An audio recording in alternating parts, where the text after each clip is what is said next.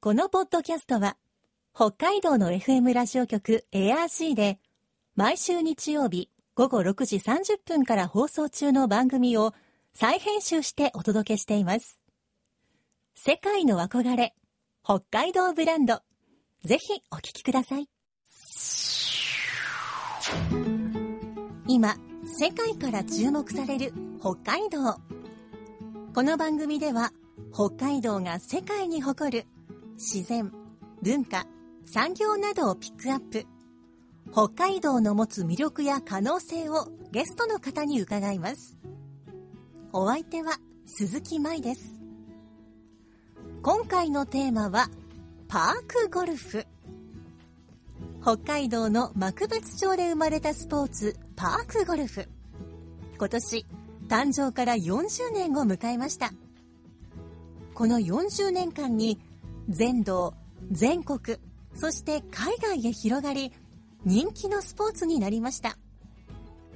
今週と来週は、パークゴルフの誕生にも関わった、日本パークゴルフ協会常務理事、浜智明さんに、北海道生まれのパークゴルフについて伺います。今日のお話のポイント、鈴木舞のマイポイントは、育つ。世界の憧れ、北海道ブランド。この番組は、あなたの明日を新しく、北海道創価学会の提供でお送りします。今週と来週は、公益社団法人日本パークゴルフ協会常務理事の浜智明さんにリモートでお話を伺っていきます。浜さんよろしくお願いします。はい、よろしくお願いします。まずは浜さんの思うパークゴルフの魅力って何でしょうか？はい、えー、まゆさん、パークゴルフをしたことありますか？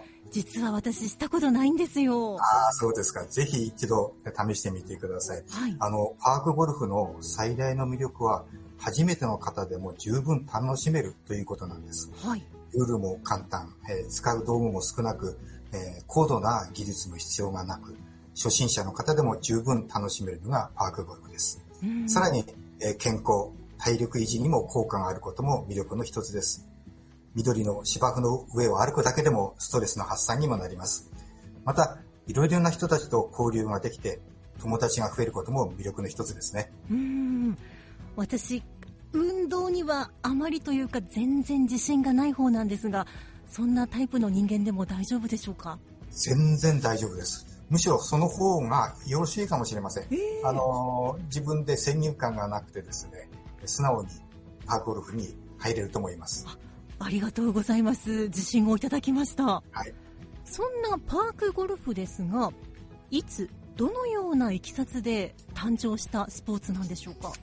はい。話せば長いことになるんですが、えーパークゴルフというのは幕別町役場で考案されたのですが、実はいくつかの偶然が重なって誕生しました。はい。えー今から41年前の1982年、昭和57年ですが、えー私、幕別町教育委員会で社会体育係として勤務していたんですね。はい。で、考えていたのは、中高年の方たちが気軽に楽しめるスポーツは何かないかなということで、えー考えていました。うん。そこでたまたまですね、目にした雑誌にグランドゴルフというスポーツが紹介されていました。はい。まずこれが一つ目の偶然だったんです。はい。えーこのグランドゴルフ、えー当時の鳥取県の泊村というところで考案されたスポーツで、えー学校のグラウンドなどに鉄のリングを置いてですね、スティックでボールを打ち、いかに少ない打数でその鉄の輪の中にボールを入れるかということを競うスポーツでした。はい。これはいいなと思ったんですけども、実際にやってみるためには、このグランドゴルフの用具を購入しなければなりませ。うんん。でもね、お役所ですので、予算に計上していないものは購入できないんですよね。はい。ところがですね、この年、幕別町では体育館を建設しておりまして、はい。いろんな備品を購入するための予算を計上していました。で、たまたまその予算に余裕があったんです。うん。そしてまた、その予算の執行事務は私が担当していましたので、はい。そういうことでグランドゴルフの道具を購入することができたんです。はい。このお購入した時はもう冬でしたので、うんうんお試しは翌年の春ということになっていました。で当時、私の上司でありました教育部長の前原さんという方がいるんですが、この前原教育部長があパークゴルフ誕生の後のキーパーソンになる方なんですけども、はい。この前原教育部長から自分たちみたいな中高年が楽しめるスポーツはないかと私言われました。はい。そこで待ってましたとばかりにですね、あの、備品庫にしまってありました、このグランドゴルフを見せて、はい。早速、あの、町の野球場の内野グラウンドでやってみたんですね。うんうん。実際私もやってみましたけども、土の上ですので、軽く打ってもボールはどこまでも転がって、爽快感というものがなかったんですうね。ん。また靴やズボンも土ぼこれで汚れてしまって、まあ次もやってみたいとは誰も思わなかったんです。はい。まあ、そんな失望しながら、えー帰り道、えー先ほどお話しした前原教育部長の目に飛び込んできたのが正面に見える緑地、公園でした。はい。これが偶然の三つ目なんです。はあ。前原教育部長にはこの緑地がゴルフ場に見えたそうですう。んここにゴルフのような穴を掘ってカップを埋めたらと思ったそうです。ここから前原教育部長が中心になってパークゴルフが誕生しました。まあ、中高年のスポーツに興味を持ってスポーツを推進する立場にあり、リーダーシップと人望のあった前原さんが教育部長であったことが4つ目の偶然ということになります。この緑地がパークゴルフ発祥の地、ツツジコース。で、前原教育部長は後に東京会、日本パークゴルフ協会会長に就任されました。でそしてこれは、あーこの後のことになるんですけども、パークゴルフ発展の一員となったクラブなどの用具を開発できる会社、新田ベニヤ工業、はい。まあ、今ニッタックスって言ってるんですが、こういう会社が幕別町内にあったことが5つ目の偶然です。こうした偶然が重なってパークゴルフが誕生しました。パークゴルフのルールやプレーの基本についても教えてもらえますか？はい。えールールは普通のゴルフとほぼ同じです。はい。えー、ティーグラウンドからボールを打って、いかに少ない打数でボールをカップに入れるかを競いますう。ん。ゴルフと違うとこは、まずカップの大きさです。カップの大きさは、えー普通のゴルフの約2倍の直径が20センチメートルはい。っていうのカップにボールを入れます。また、パークゴルフでは、1打目を空振りした場合には打数には数えません。これも初心者に優しいところです。はい。基本的には30メートル前後の距離の短いホールでは基準打数は3、いわゆるパー3っていうやつですね。はい。90メートルぐらいの距離の長いホールは基準打数は5、パー5。そして中間の50メートル前後の距離の基準打数は4、パー4。この基準打数を組み合わせて9ホールでは基準打数は33、パー33です。18ホールでは基準打数は66、パー66ということになっています。はい。パークゴルフの競技のルールや、あとは装備ですが、これまでにどのような変化、もしくは進化があったんでしょうか？はい。まず、グランドゴルフとは遊び方が違いますので、うんグランドゴルフのルールをそのまま適用するにはいかないということで、ルールを定めました。はい。ただ、最初は作ったルールは OB の処理などを含めて9項目を定めただけの簡単なルールだったんです。うん。今では順位を競う大きな大会もあるので、ルールも細かくなって36項目にわたって細かくルールが定められています。使う道具はクラブ、ボール、ティー、この3つです。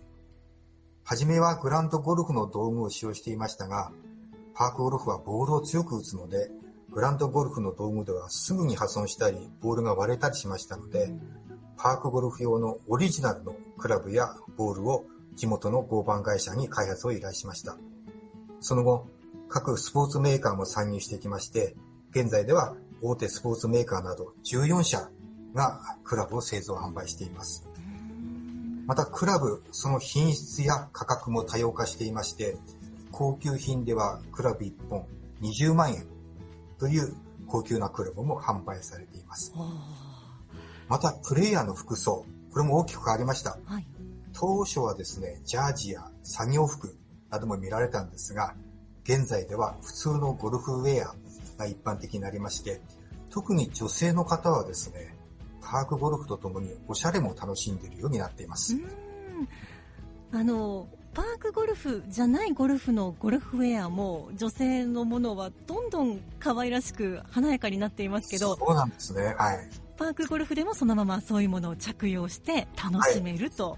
本当に派手な服装で楽しんでいますね。あそこもパークゴルフを楽しめる、まあ、理由の一つという方も多そうですね。す。はい。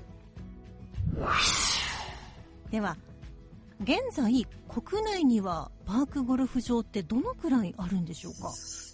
えー正確な数は把握できていません。ただ、約1200コースあります。はそのうち道内は約900コースで、まあ、北海道は全市町村にコースがあります。うん。まあ、といっても、北海道から始まって、はい今、道外にもそんなにたくさん、まあ、おそらくはこう、パッと数えてみても300コースぐらいは、コースが普及してるということですよね。そうです。はい。ええパークゴルフのコースを作るのには、一定の基準があるそうですが、こちらはどういった基準なんでしょうか？はい。あのー、パークゴルフコース設置基準っていうのがありまして、はい。例えば、1ホールの距離は最長でも100メートル以内とすると。うん。また、9ホールの合計の距離は500メートルを超えてはならないというふうに定めています。これは、年齢差や男女差などのハンディをなくして、3世代が交流してため楽しめるように配慮したものです。うんその他、T グラウンドの大きさや OB の設定、ホールカップの大きさなど、えーいろんな細かいことを定めています。うんまず、広さについては、あまり過酷すぎてもいけないという感じですね。そうですね。やはり、あのー100メートルだと、なんとか、だいたいパー5、5打で入れるのが基準になりますが、はい。女性でもお子さんでも、だいたい5回ぐらいでは100メートルに届くとうん。いうことになっています。はい。北海道内の有名なパークゴルフ場といえばどこになるでしょうか？あのー有名かどうかはわかりませんけども、幕別町のツツジコース、はい。ここはパークゴルフ発祥の地のコースとして、道外、道内問わず多くの人が訪れてプレーをしています。うん。人気のパークゴルフ場についてはですね、なかなか私の口からはこことは特定できないです まああ、私も道内、道外いろんなパークゴルフ場に行きました。はい。桜がいっぱいでね、すごく綺麗なパークゴルフ場。うん。ふかふかの絨毯のような芝生のパークゴルフ場。はい。まあ、海の景色が綺麗なパークゴルフ場。うん。また、グリーンがものすごく速いパークゴルフ場など、それぞれ素晴らしい特徴がありました。うんまあ、パークゴルフにとって人気のパークゴルフ場、まあ、そのパークゴルフプレイヤーが通い慣れているパークゴルフ場が一番その人にとっては人気なんでしょうね。うん。もうパークゴルフをやってる人の数だけ、もう人気のパークゴルフ場があるという感じですね。はい。あの、ちなみに、あの、うちのおじ、おば夫婦もパークゴルフが大好きで、あ、そうですか。地元にももちろんやってるし、どこかにちょっと旅行に行ったらそこの土地のパークゴルフ場にも行くようにしてるらしいです。そうですね。あの、本州方面で、あの、キャンピングカーに乗ってですね、はい。あの、北海道を3ヶ月ぐらいパークゴルフ場巡りするとへいう方も私何人かお会いしています。それはもういろんな北海道のパークゴルフ場のこういろんな魅力的なところをはしごできちゃうというわけなんですね。なるほど。世界の憧れ、北海道ブランド。今回のゲストは、日本パークゴルフ協会常務理事、浜智明さん。今日のマイポイントは、育つでした。幕別町で生まれたパークゴルフ。道具もルールもすべて試行錯誤を繰り返し、今の姿へと育っていったんですね。幕別町の人たちと全てのプレイヤーがここまで育ててきました。来週も浜さんにパークゴルフについて伺います。さて、この番組では皆さんからのメッセージをお待ちしています。番組の感想やあなたの思う北海道ブランドなどぜひお寄せください。クオカード3000円分を毎月抽選で1名の方にプレゼントしています。詳しくは番組のホームページをご覧ください。北海道ブランド。そこには世界を目指す人たちの知恵と情熱があります。来週もそんな北海道ブランドに元気をもらいましょう。ご案内は鈴木舞でした。世界の憧れ、北海道ブランド。この番組は、あなたの明日を新しく、北海道創価学会の提供でお送りしました。